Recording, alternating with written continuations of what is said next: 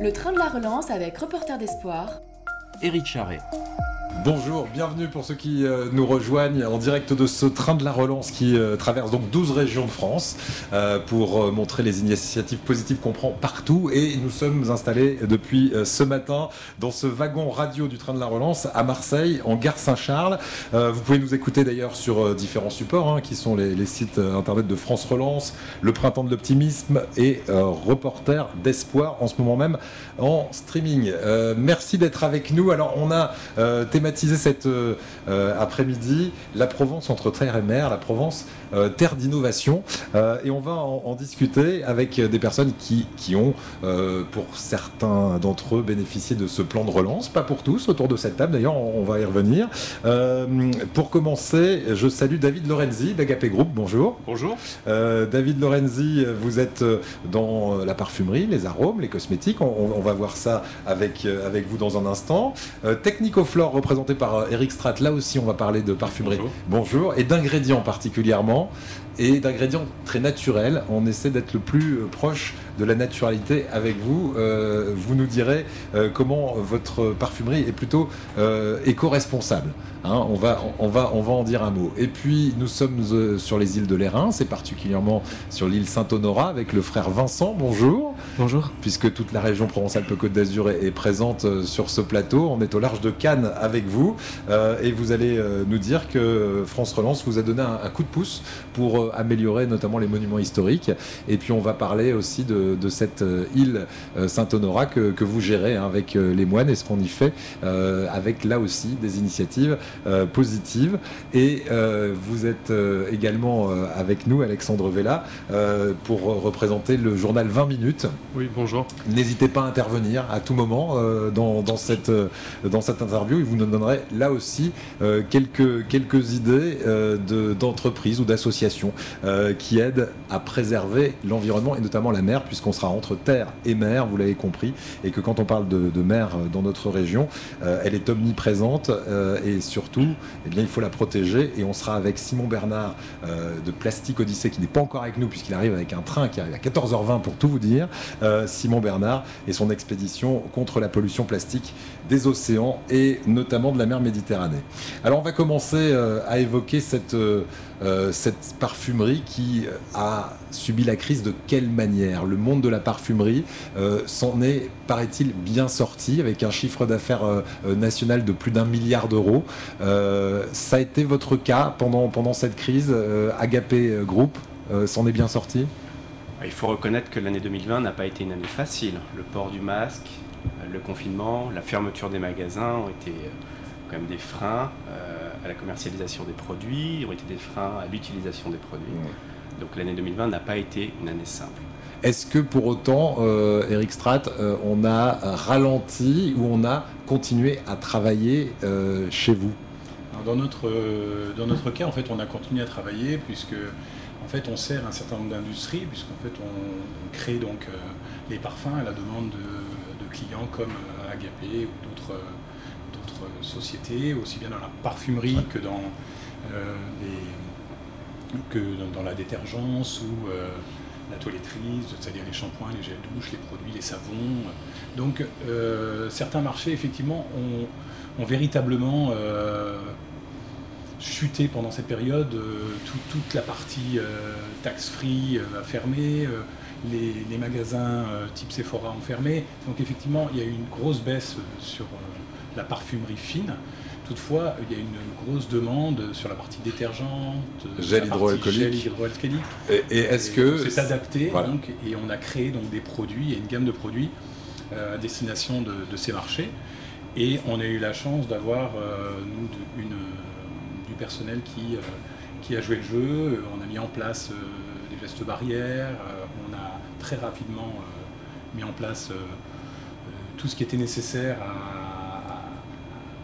au travail possible des, employés dans l'entreprise et on a continué donc à produire euh, avec effectivement une baisse quand même de notre activité mais à produire. Bien. vous faites partie de, ces entreprises qui font très attention à l'environnement, parce qu'on va parler de l'environnement de la mer Méditerranée dans la deuxième partie de cette émission. vous, vous êtes par exemple éco-certifié et vous avez un, un label très très rare. 1% des entreprises a ce label. C'est lequel? Oui, en fait, euh, donc on est depuis, depuis euh, quelques années, donc on s'est lancé effectivement dans euh, les, diverses certifications ISO 14001, ISO 26000, donc RSE, et nous avons eu la chance récemment donc d'avoir le label Platinum donc, euh, Alors, c'est EcoCert Platinum, ça, veut dire quoi exactement quand on a ce, label EcoCert Platinum? Eh bien, C'est qu'on est reconnu euh, comme euh, société responsable sur différents critères, donc dans, le cadre la responsabilité sociétale des entreprises et donc aussi toute son, son action sur l'environnement, bah, plutôt pour préserver les ressources naturelles et environnementales. Donc, Aujourd'hui, il est vrai qu'on a réussi à atteindre ce, niveau qui n'est donné qu'à 1% des entreprises euh, industrielles. Donc on est effectivement assez fiers. Euh, qu'on comprenne bien votre cœur de métier, euh, c'est pas forcément le produit fini comme c'est le cas d'AKP Group par, par, exemple où là vous faites vraiment du cosmétique, du parfum, etc. Là vous vous êtes plutôt dans l'ingrédient. Expliquez-nous exactement ce que vous fabriquez. en fait, il y, a trois stades hein, au niveau de de la parfumerie. Donc vous avez effectivement les ingrédients qui sont euh, bah, qui peuvent être les, matières naturelles, euh, euh, aussi bien que les, produits issus de synthèse, donc qui vont être les, ingrédients comme vous pouvez avoir dans le cadre d'une recette de cuisine en fait. Mhm. Hein. Et, ces ingrédients donc sont sont, mis ensemble par des parfumeurs pour créer donc un parfum.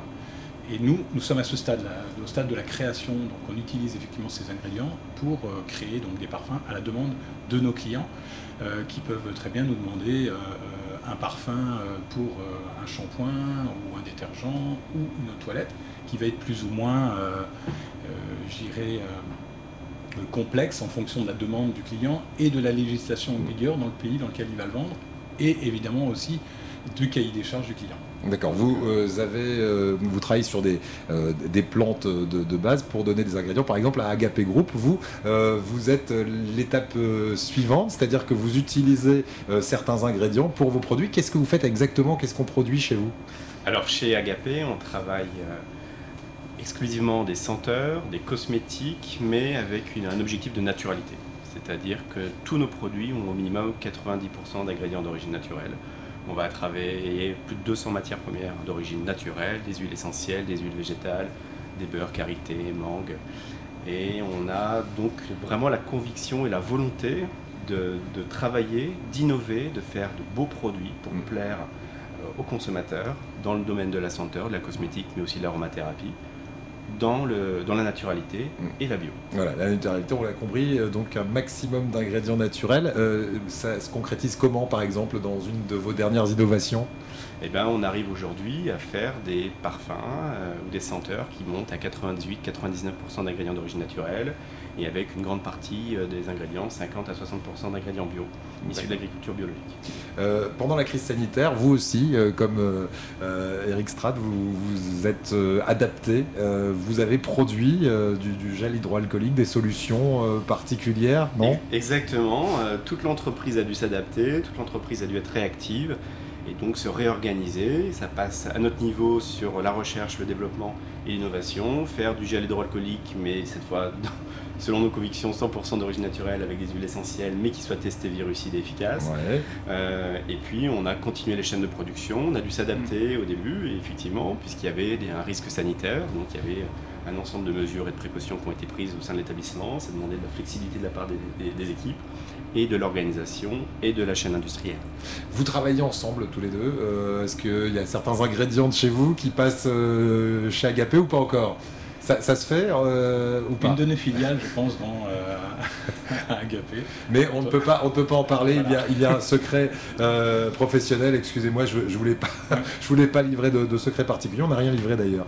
Euh, Dites-moi, euh, détergent 100% naturel. Ça, c'est une des innovations euh, consécutives à la, à la crise. Ça vous a donné euh, une idée de, de détergent 100% naturel. Ça ressemble à quoi Oui, ben, par exemple, euh, voilà, ça c'est un.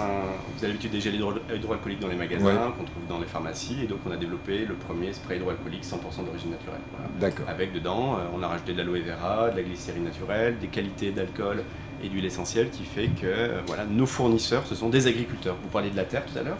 Voilà, nos fournisseurs, nous, à 95%, ce sont des agriculteurs qui, qui- qui ont les pieds dans la terre du, jour, du, du matin au soir.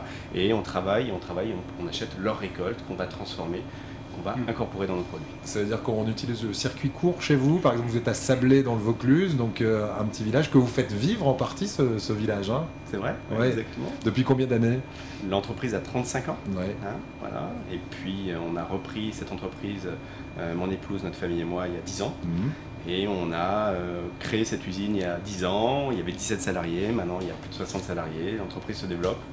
Bravo. Et on est des gens vraiment passionnés. Je rebondis là-dessus parce qu'Aristract, vous aussi, c'est une, une success story familiale, hein, euh, cette, entreprise euh, Technoflore. Technicoflore a été, a été euh, créé donc, il y a 40 ans par M. Zabater, l'actuel PDG du groupe. Et aujourd'hui, c'est un, c'est un groupe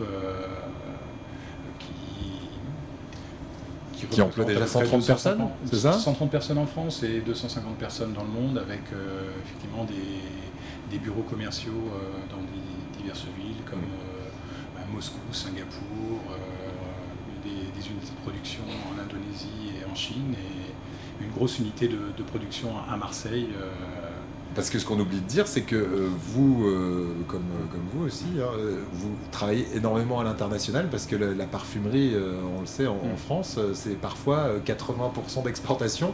Euh, vous travaillez énormément avec l'étranger? On est présent dans 27 pays actuellement. On est surtout présent en Asie. On a nous-mêmes également un bureau à Hong Kong depuis 4 ans euh, pour euh, déployer euh, nos produits. euh, euh, on a la chance euh, que la France et la Provence euh, C'est un soient- fleuron, hein. Ah ouais, c'est vraiment Mm. un fleuron euh, dans euh, le, conscient et le subconscient euh, asiatique. Euh, donc on a et puis pas qu'asiatique hein, aussi en Amérique du Sud, aux États-Unis. Euh, voilà, la France porte haut ses couleurs de qualité, de noblesse. La Provence énormément, Et, énormément. et c'est pour ça que vous allez euh, toujours chercher euh, la naturalité ou euh, le fait que vos euh, ingrédients soient le plus biodégradable possible. Euh, comment comment est-ce qu'on on rend un ingrédient le plus biodo- biodégradable? Alors en fait, bon, euh, ça, ça- ça part de l'ingrédient. en C'était fait, pas hein. le cas avant. C'était Non. moins le cas avant. Mais euh, de- de- depuis euh, plusieurs années, en fait, on, on a déjà euh, mis au point donc une gamme euh, produits euh, donc euh, EcoCert et Ecolabel. euh, et, pour ça, donc, euh, on, sert déjà beaucoup de, le marché de la détergence dans, ce domaine, hein, puisque avec des marques euh, qui, sont, connues euh, sur le marché. Et aujourd'hui, euh, en fait, on- on, on va un peu plus loin dans la biodégradabilité et on est capable aujourd'hui, dans le cadre de, de nos analyses, de connaître le, le taux de dégradabilité du produit, ce qui nous permet de savoir si ce produit va euh, euh, contribuer ou non euh, à, à polluer la planète. Et donc on va plutôt aller vers, vers le sens des produits avec une, une grosse biodégradabilité afin de, de disparaître sans laisser de traces et dans la nature. Bien. Euh, c'est ainsi que vous travaillez avec de grandes marques. Qu'on peut en citer quelques-unes euh, qui, qui Bah, parlent à tout le monde euh, je pense- par exemple. Nux, par exemple. Nux, aujourd'hui, avec les nouveaux produits, les gammes bio. L'huile prodigieuse. prodigieuse, effectivement. Donc, euh, on travaille avec aussi beaucoup de marques euh, locales. hein. Aujourd'hui, euh, on travaille avec le fer à cheval, on travaille avec Terre d'Oc, on travaille avec Durance en Provence, on travaille avec euh, Lou Candeloun. Alors vous travaillez beaucoup, vous aussi. Voilà. Est-ce que ça veut dire qu'on on recrute régulièrement puisqu'on est, on est dans le train de la relance et, et que- et qu'on se dit que comme ce sont des fleurons qui fonctionnent bien, est-ce qu'il y a des besoins aujourd'hui, que ce soit chez vous euh, à Sablé ou chez, chez vous chez Technicoflore Ah, pour, oui, pour le cas d'Agapé, oui. Pour le cas d'Agapé, on recrute. Donc on recrute, on continue de recruter, notamment dans des services, services qualité. En ce moment, on vient d'ouvrir juste hier un nouveau recrutement. on ouvre également au niveau commercial, au niveau administration des ventes. Euh, et au niveau de la production et de la logistique. C'est enthousiasmant. Combien de, postes là ouverts en ce moment? Là, aujourd'hui, il y a donc un seul poste à pourvoir et les, autres, production logistique commerciale, à pourvoir d'ici la fin de l'année. Donc il y aura cinq postes d'ici la fin de l'année à pourvoir. Eh ben, eh ben, bravo. Euh, Technicoflore, je sais que non seulement vous recrutez, mais en plus vous formez. Vous avez euh, un cursus de formation. Tout à fait. Donc effectivement, on recrute en permanence. Aujourd'hui, euh, c'est vrai, 130 personnes. on était il y a 15 ans, euh, moins de 50. Euh, il est, vrai que l'entreprise s'est énormément développée. Euh, on, a mis en place un nouveau service RH justement pour pouvoir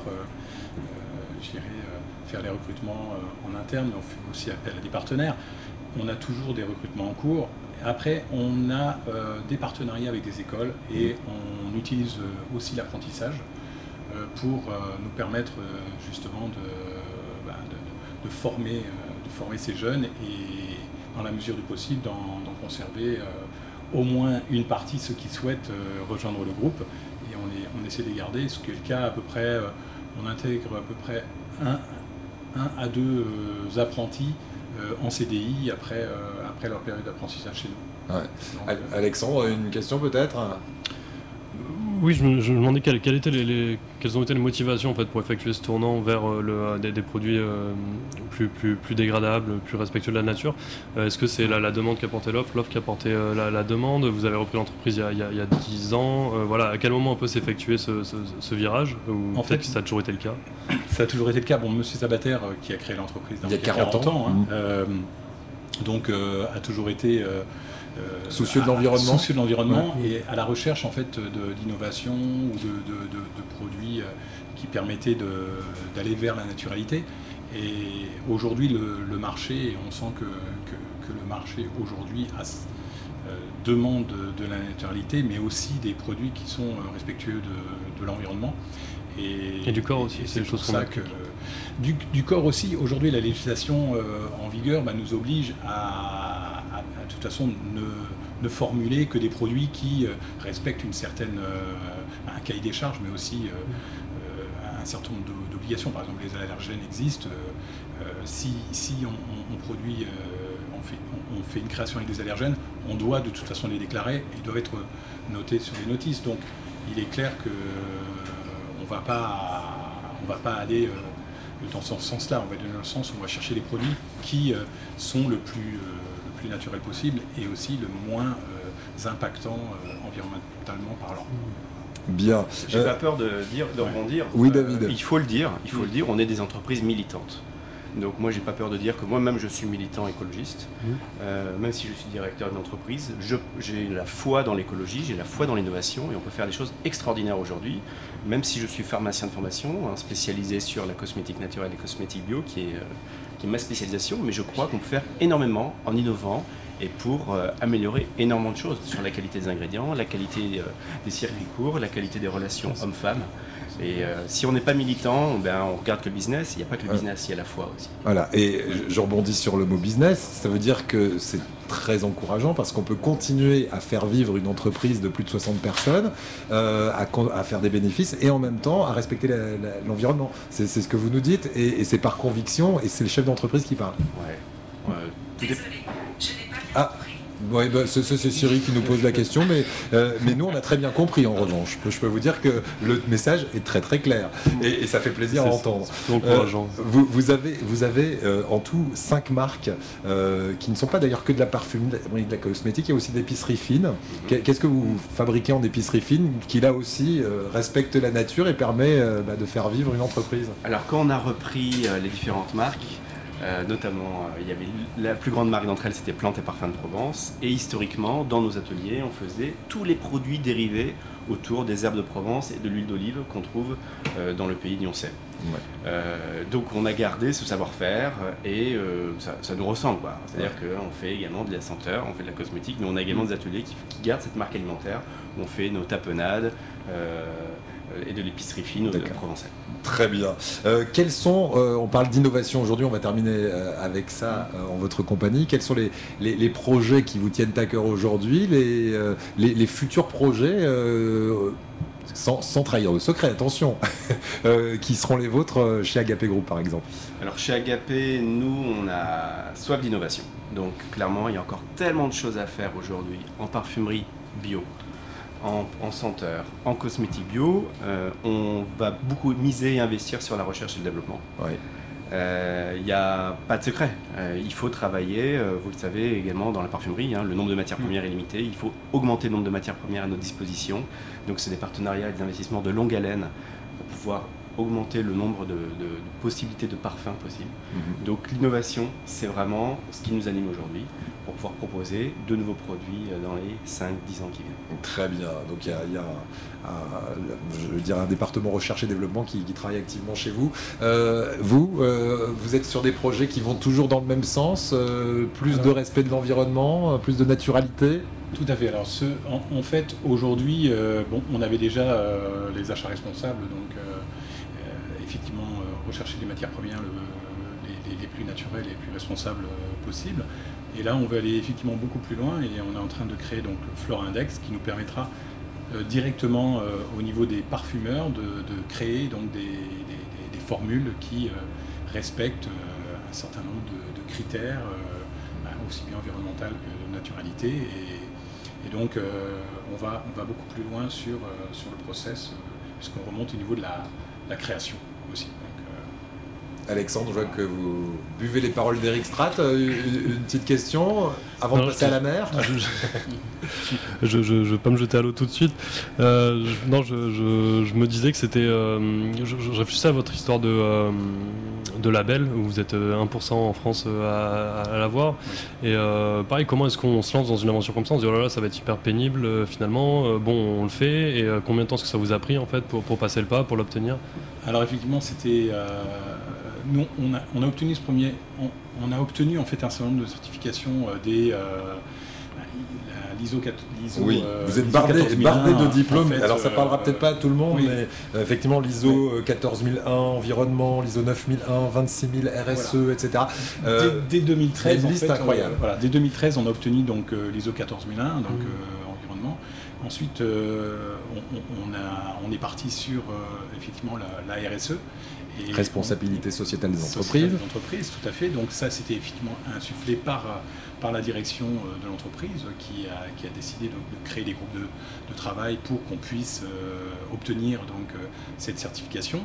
Et, et, de là, effectivement, ben, ce, une fois qu'on l'a obtenu, on ne peut que, que, continuer dans ce sens. Et, et aujourd'hui, c'est rentré dans le, véritablement dans dans les gènes de l'entreprise. Donc, euh, d'aller chercher. Euh, aujourd'hui, euh, on, veut, on veut aller effectivement plus loin et, faire connaître notre, notre véritable sensibilité pour, pour cette partie sociétale. Et, Alors justement, c'est une manière de valoriser votre travail du coup. Tout à fait. Responsabilité sociétale des entreprises. Pourquoi est-ce qu'on vous a décerné le diplôme alors?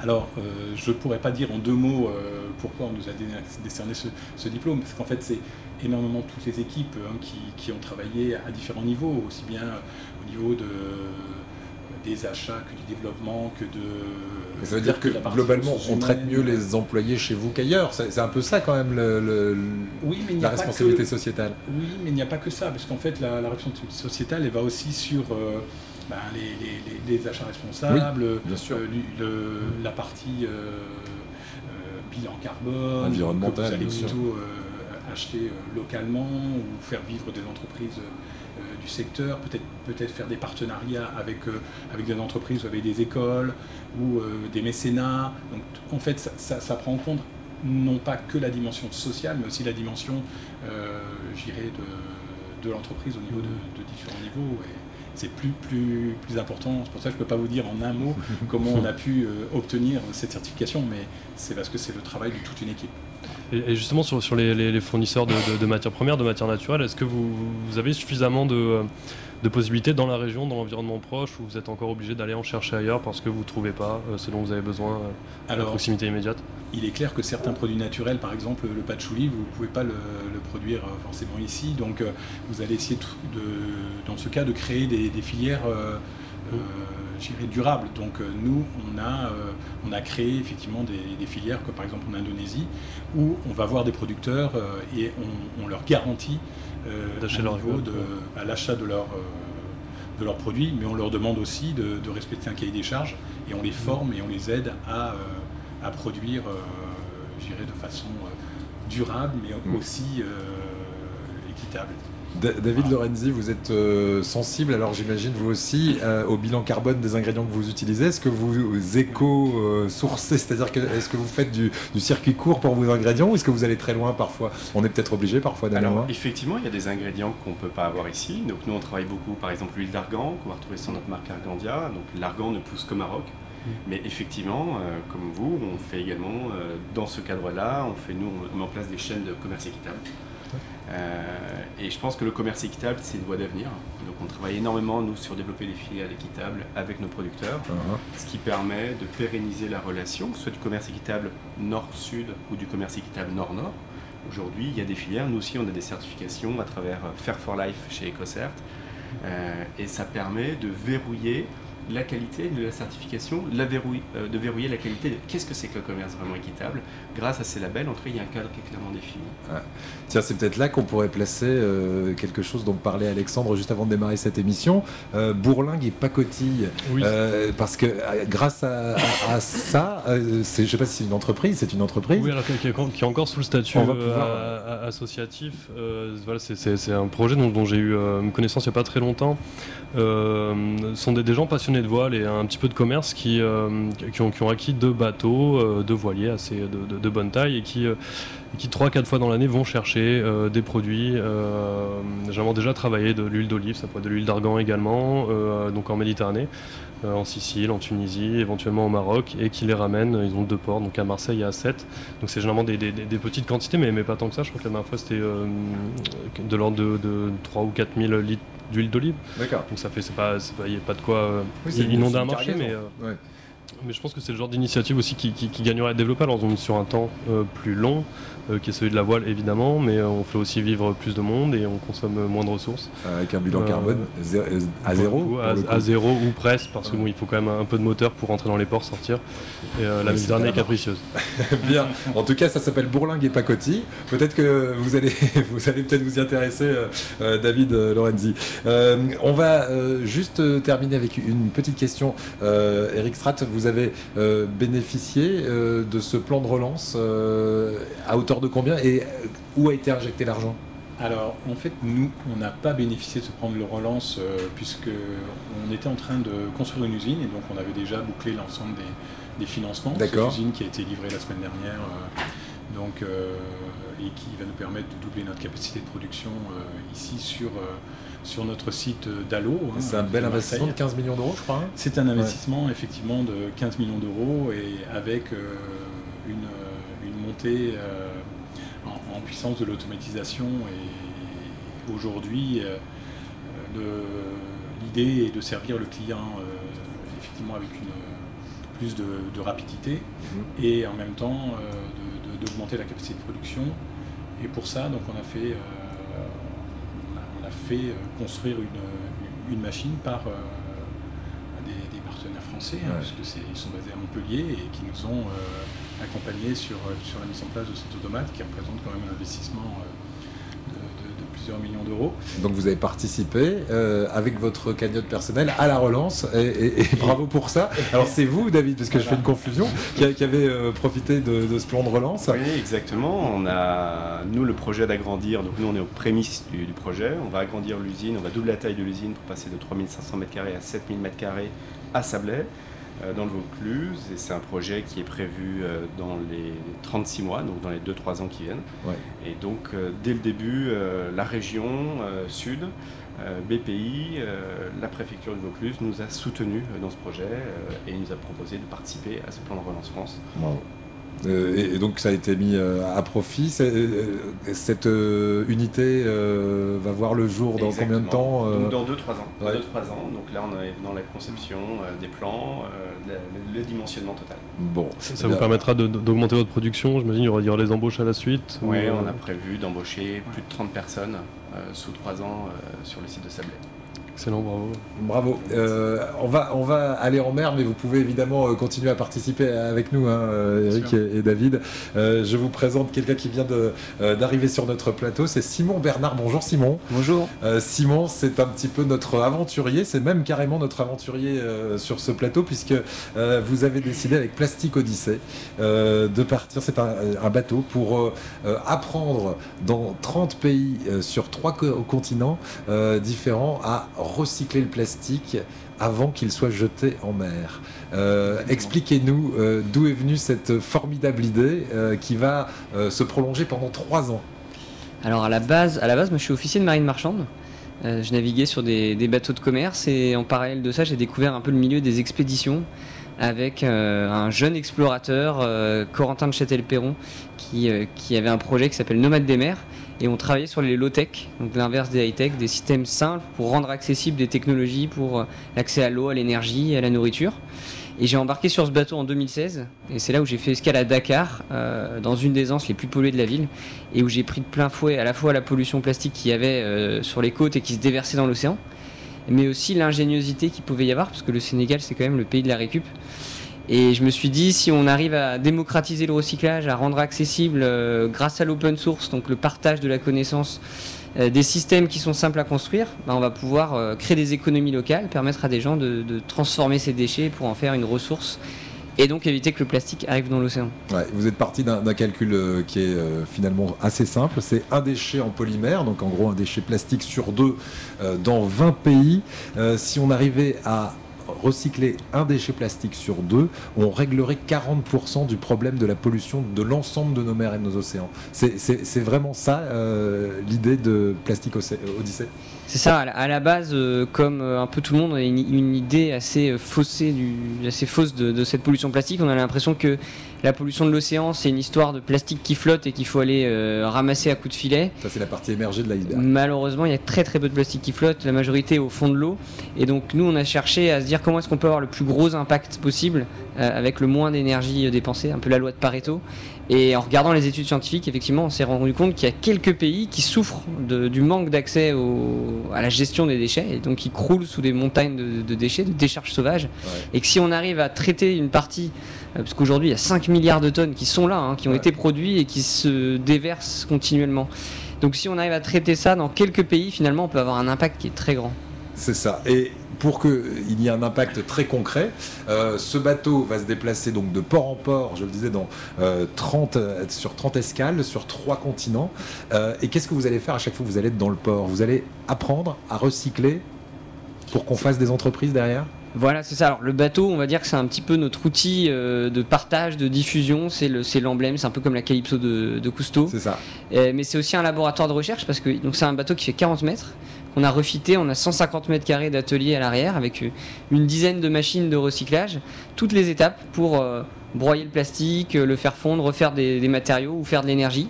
Et on va se servir de ce bateau à chaque escale pour travailler avec les communautés locales, des entrepreneurs, des ingénieurs locaux, et trouver les nouvelles débouchés, les nouveaux débouchés aux, déchets plastiques. Et donc savoir qu'est-ce qu'on fait en Afrique, par exemple, qu'est-ce qu'on va faire au Sénégal ou en Indonésie euh, Est-ce qu'on va faire euh, des tuiles pour les toits des maisons, des, tubes pour les canalisations? Et finalement, on n'a pas les mêmes besoins partout. Donc ce bateau va nous, servir de Fab Lab, de laboratoire de recherche pour trouver euh, des filières de recyclage qui pourront émerger plus tard sur les territoires. Adéquate. Vous avez déjà des idées? Ça, pourrait devenir quoi ce morceau de plastique Je ne sais pas, en, Afrique ou peut-être en Asie? Alors il y en a un peu deux différentes voies possibles. La première c'est le recyclage mécanique, donc on fait, on refait des matériaux, nous on cherche à faire des produits finis. On cherche pas à refaire des granulés qui vont repartir dans l'industrie de la plasturgie. On veut en faire des objets durables, utiles localement, vraiment euh, sans avoir à faire à transporter cette matière première. Donc ça peut être des matériaux de construction. ce qui se fait en général, c'est des, plaques, des tubes, des, des, tuiles pour les toits des maisons. Mais justement, on aimerait bien pousser un peu la recherche et faire des produits un peu plus complexes, à plus forte valeur ajoutée. Et l'autre option, quand on ne peut pas recycler les déchets, c'est de refaire de l'énergie. Avec un kilo de plastique, on peut refaire un litre de diesel et d'essence, et donc alimenter des groupes électrogènes en Afrique, euh, euh, des, endroits qui ont peu d'accès euh, à l'énergie. Donc là, ça peut être aussi très pertinent dans certains cas. Et eh oui, quand on parle de, de, de relance, on parle d'initiative positive. On est en plein dedans. Alexandre? Oui, ça, me faisait fort penser à une entreprise marseillaise qui s'appelle Corail Basket, qui récupère du, je sais pas si tu connais du coup, qui récupère justement du plastique et qui en refait des chaussures. Euh, voilà, pour un, débouché de, produits avec valeur ajoutée euh, à partir de, de plastique euh, récolté et recyclé. D'accord. Est-ce que ce sont des plastiques ou des microplastiques? Parce que ce qui est très, très dangereux pour les animaux et puis ensuite pour nous, puisqu'on les réingurgite derrière, on rappelle quand même qu'on ingurgite l'équivalent de 5 grammes, l'équivalent d'une carte de crédit euh, chaque jour euh, en buvant de l'eau ou en, consommant des, produits. Euh, ces microplastiques, ils sont gérés aussi par cette, cette entreprise? Non, non, non. Il, faut, faire des morceaux un peu plus gros, sans doute. Les microplastiques, c'est un des problèmes à, collecter. Ouais. Simon, est-ce que vous réfléchissez aussi aux microplastiques ou c'est beaucoup plus compliqué pour vous? Alors on, s'intéresse nous surtout aux macro déchets parce qu'en fait on s'intéresse pas vraiment à la collecte. On cherche surtout à trouver des manières de, de transformer un déchet qui n'a pas de valeur euh, en quelque chose qui peut en avoir. Donc il ne finira pas dans l'eau parce qu'on va le recycler avant qu'il ne finisse dans l'eau, c'est ça, l'idée Exactement. Après la collecte, on, ne s'y intéresse pas parce qu'on se dit qu'à partir du moment où ces déchets vont avoir de la valeur, ils seront collectés. Effectivement, les microparticules, c'est un, problème et il y a des solutions hein, sur les, machines à laver pour euh, euh, filtrer les microparticules du textile quand on fait sa, machine à laver. Mais effectivement, il y a des, des sources, elles sont vraiment multiples. Ça peut être les pneus, la peinture, et c'est difficile parce qu'on les voit pas à l'œil nu. Donc pour les retracer, on ne sait pas exactement. Il n'y a encore pas beaucoup de recherches là-dessus. Donc d'abord, il faut savoir d'où ça vient, où est-ce que c'est, et est-ce qu'on peut les ramasser Parce que moi, ce que je dis tout le temps, c'est que la mer, c'est pas de l'eau, c'est d'abord de la vie. Mm. Et donc si on essaye de collecter des micros ou nanoparticules, on va aussi ramasser toute la vie qui est avec. Donc c'est pas forcément euh, une option.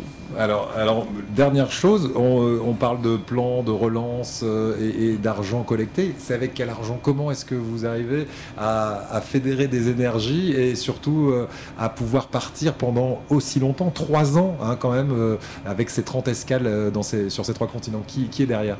En fait, le projet, cette première partie qui est de la recherche, la RD, en open source euh, et euh, la diffusion, la communication avec cette expédition en bateau, tout ça c'est financé par des sponsors. Donc on a une dizaine de, sponsors, dont euh, l'Occitane en Provence, Clarins, Crédit Agricole, Matmut, les, les, mm. plus, les plus gros. et l'idée derrière, une fois que cette phase, on va dire, de recherche, de communication est passée, c'est d'avoir un modèle économique plus classique et d'accompagner sur le terrain des entrepreneurs pour répliquer euh, tous ces prototypes-là. Euh, donc avoir un, modèle, on va dire, un peu plus, euh, plus classique, autonome, qui va pouvoir durer sur le long terme. Très bien, pour que Plastic Odyssey puisse se déplacer au-delà de trois ans et continuer à vivre de, du service qu'elle rend à ses entrepreneurs localement qui vont pouvoir créer de l'activité, une saine activité, on l'a compris. Alexandre euh, oui, moi je, peux mentionner également Green Tech, donc, qui, est, une start-up marseillaise qui, euh, qui elle bah, agit un peu comme vous, enfin fait elle-même pareil en amont, on dit on va, éviter que les, déchets se retrouvent à la mer, alors on ne parle pas de la nature, il parle de, la mer. Donc en fait ils ont développé un système de, euh, filets à placer à, l'embouchure des fleuves, donc l'Uvonne notamment à, Marseille qui, qui, recrache énormément de déchets. Et ces petits filets sont équipés de capteurs qui, qui, vont, pouvoir envoyer un signal lorsque, eh bien, lorsque le réservoir est plein. Et donc euh, les gens n'ont plus qu'à se déplacer, euh, récupérer euh, les, déchets qui ont pu être collectés et puis, recommencer simplement pour déjà agir en amont aussi et en prévention. Merci pour ce, petit coup de pouce à l'environnement aussi. on va terminer dans un très bel environnement pour le coup. Est-ce que vous connaissez forcément, je parle aux marins, Simon Bernard, les, les îles de l'Érins, vous les connaissez? Non, ah, c'est pas vrai. Je, je, non, j'ai pas eu l'occasion encore. Il connaît pas les îles de l'Érins. Alors là, vous n'avez pas, fait plaisir à frère Vincent qui est avec nous. Euh, frère Vincent, bonjour. Bonjour. Vous, vous, êtes euh, euh, le représentant de l'île Saint-Honorat. parmi ces ces îles de l'Airain, c'est l'île qu'on appelle presque l'île aux moines hein, chez nous en face de Cannes, puisque il y a un monastère sur cette île dont vous faites partie. Expliquez-nous d'abord l'histoire rapidement de, cette île et comment France Relance a décidé aussi de vous aider. Alors l'île Saint-Honorat a une histoire vraiment très longue, hein, parce que le monastère a été fondé entre 400 et 410 environ après, il y a eu bien entendu des vicissitudes, euh, donc des, abandons, des, voilà, des, les événements historiques qui sont, euh, qui sont passés par là, mais il y a quand même une très longue euh, longévité. Et ce qui est intéressant, c'est qu'il y a une succession de traditions monastiques différentes. D'abord, une tradition donc, monastique antique, très ancienne, c'est un des premiers monastères d'Occident. Ensuite, une longue période de monachisme bénédictin. Et depuis le 19e siècle, un monachisme cistercien. Donc, on a un peu les trois grandes traditions euh, du monachisme euh, d'Occident qui se succèdent. Et, des, frères qui euh, bah, font en sorte de faire vivre non seulement leur communauté, mais cette île, et qui la protègent aussi. parce que ça va, ça va intéresser Simon. comment est-ce que vous la protégez? Je sais qu'il y a un label particulier pour, pour appeler ça. oui, c'est vrai qu'on est très soucieux aujourd'hui bah, de, conserver cette île et de, aussi d'avoir nous, même la communauté, on est les seuls habitants de, l'île, donc d'avoir le, moins d'impact aussi sur le, sur le milieu. Et, et aussi de bien encadrer l'afflux de visiteurs, parce qu'on a environ 100 000 visiteurs euh, par an, donc sur un territoire de 40 hectares, donc qui est assez petit. Donc ça, c'est une problématique. Donc on est très engagé dans, les réflexions de développement durable, euh, et notamment dans le label Petite Île Durable. Alors c'est quoi ce label? Alors c'est un label qui est porté depuis euh, quelques années par une ONG qui s'appelle Smilo, c'est Small Icelands Organization. c'est une ONG locale en fait qui est partie de Provence, qui est, qui née en Provence, maintenant qui se développe dans le monde entier. Et l'idée, c'est de réunir des, gestionnaires de petites îles et de pouvoir échanger entre nous sur euh, des problématiques communes.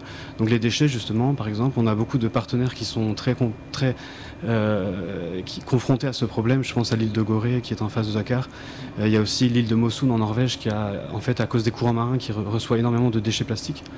Voilà, donc l'idée, c'est vraiment un ensemble de gestionnaires euh, et, qu'est-ce que vous êtes Vous êtes des vigies vous, faites en sorte euh, de, contrôler, de nettoyer euh, régulièrement? Oui, voilà. Bah, là, après, en s'engageant dans ce label Petite île durable, bah, pour moi, l'intérêt, c'est vraiment l'échange d'idées d'abord entre gestionnaires. Ensuite, on se motive les uns les autres dans, cette démarche de développement durable.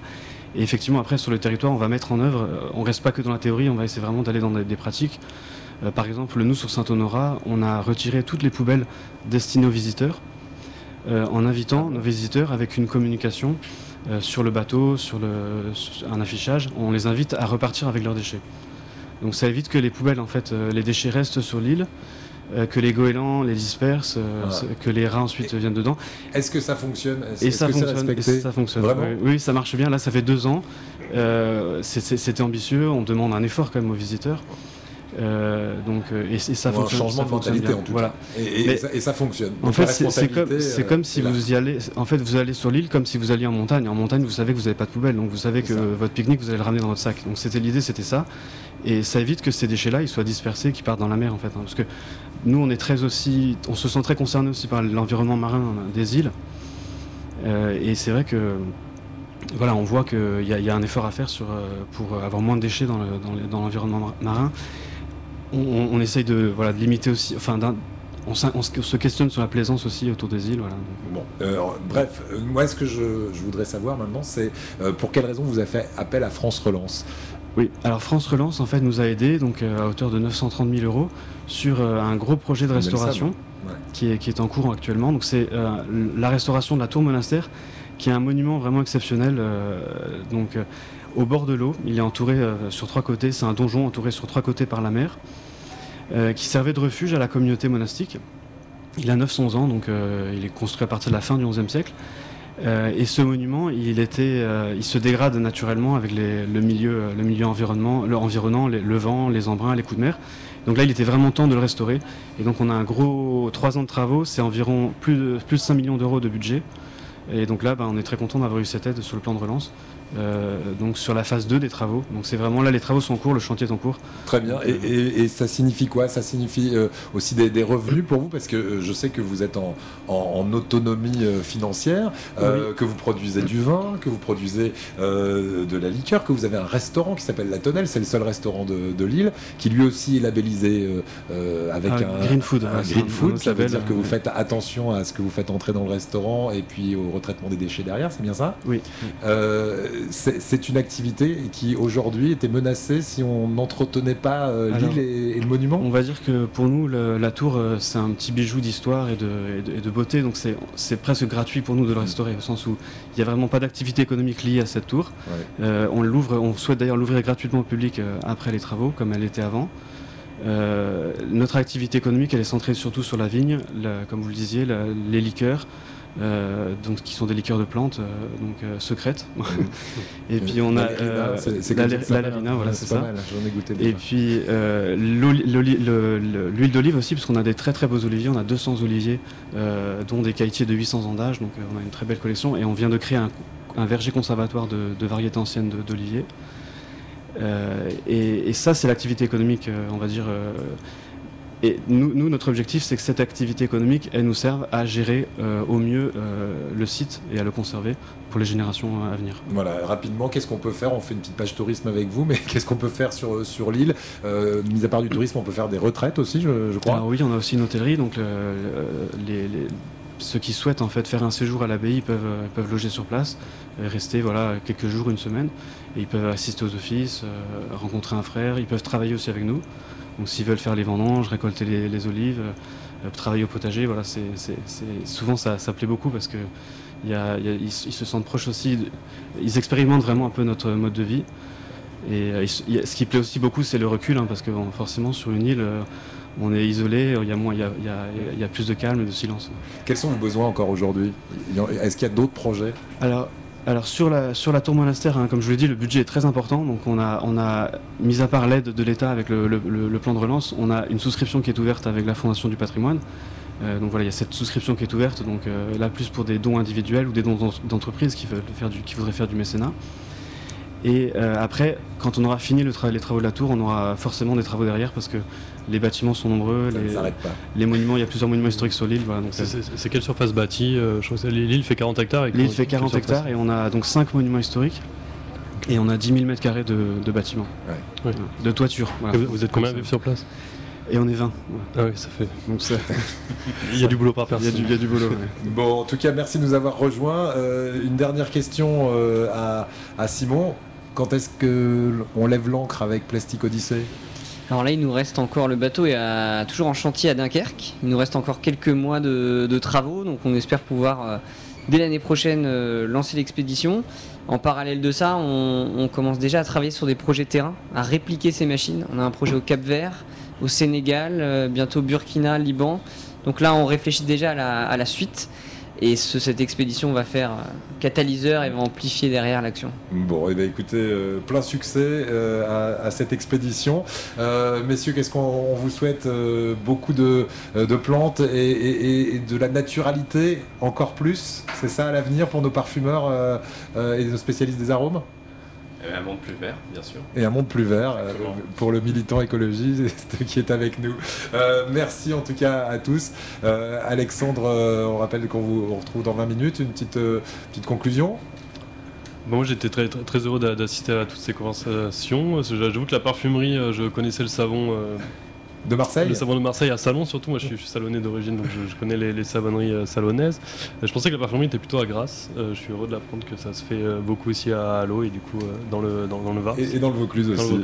ouais, c'est vrai, on, est, on est en pointe et sur l'ensemble de la région Provence-Alpes-Côte d'Azur. Merci en tout cas à vous. tout à l'heure à, 15h30, on va se retrouver avec notamment Yves Coppens, le paléontologue qui sera avec nous pour nous parler de l'homme et de la résilience. Ça va être un, débat qui sera, qui sera, à mon avis, très riche là aussi. Euh, on se retrouve dans quelques minutes, donc euh, à tout à l'heure. Merci à vous. Merci. Merci. Le train de la relance avec Reporter d'Espoir. Éric Charret.